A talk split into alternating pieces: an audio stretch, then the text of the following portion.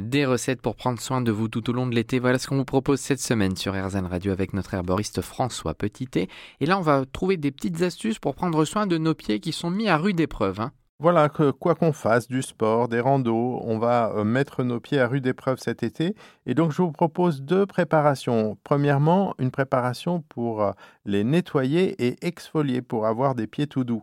Euh, ça va être très simple. C'est une préparation écologique euh, qui va vous permettre d'éliminer les, cornes, les peaux mortes et de nettoyer vos pieds. Il vous faut des savons de Marseille en paillettes ou du savon de Marseille râpé, deux cuillères à soupe.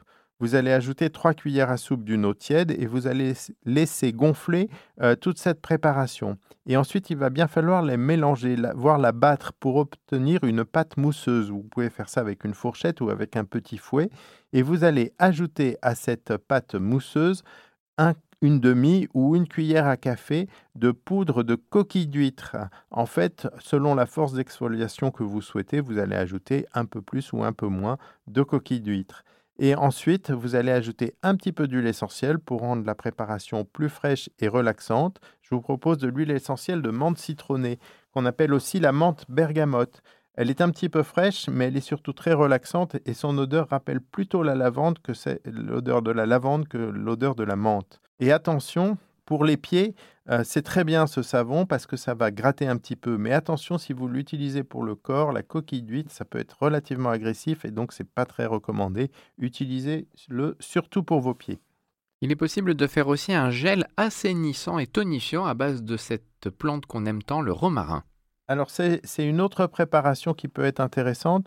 Et sur les pieds, on n'aime pas trop les préparations trop grasses, les crèmes trop grasses, les huiles euh, qui euh, vont avoir euh, tendance à, nous faire des glisser sur, sur le, carrelage. Et donc, on va préférer les solutions à base de gel. Et les gels, ça se fait, la texture gel, ça se fait avec des, beaucoup d'eau de, de préparation à base de liquide aqueux.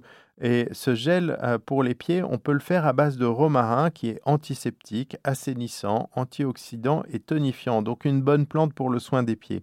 Voilà une recette très très facile à retenir parce qu'il y a beaucoup de 4 dans les mesures. Et puis de toute façon, vous pourrez la réécouter en podcast. Donc, euh, on va vous proposer de faire une recette avec 4 cuillères à soupe, 4 cuillères à soupe d'hydrolat de romarin ou alors de tisane de romarin que vous auriez filtré et refroidi. Mais attention à la conservation, avec la tisane, c'est quand même encore plus délicat qu'avec un hydrolat.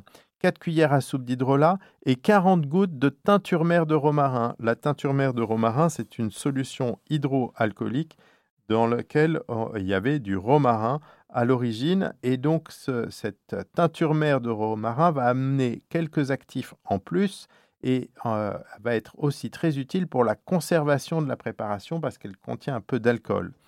Pour le gel, on va prendre de la poudre de racine de konjac, une cuillère à mocha. Une cuillère à mocha de poudre de racine de konjac va vous permettre d'obtenir une, texture de gel dès que vous allez remuer l'hydrolat, la teinture mère et euh, cette poudre de racine de konjac.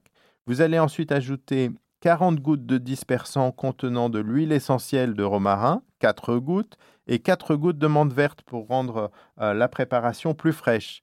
Donc dispersant plus huile essentielle, plus la texture gel que vous avez fabriquée avant. Vous remuez bien tout ça. Vous ajoutez pour la conservation 10 gouttes d'extrait de pépins de pamplemousse. Vous conservez au frais si vous ne partez pas en randonnée, mais si vous emmenez votre flacon en randonnée, vous pouvez l'emmener sans problème quelques jours en randonnée sans son frigo dans votre sac à dos.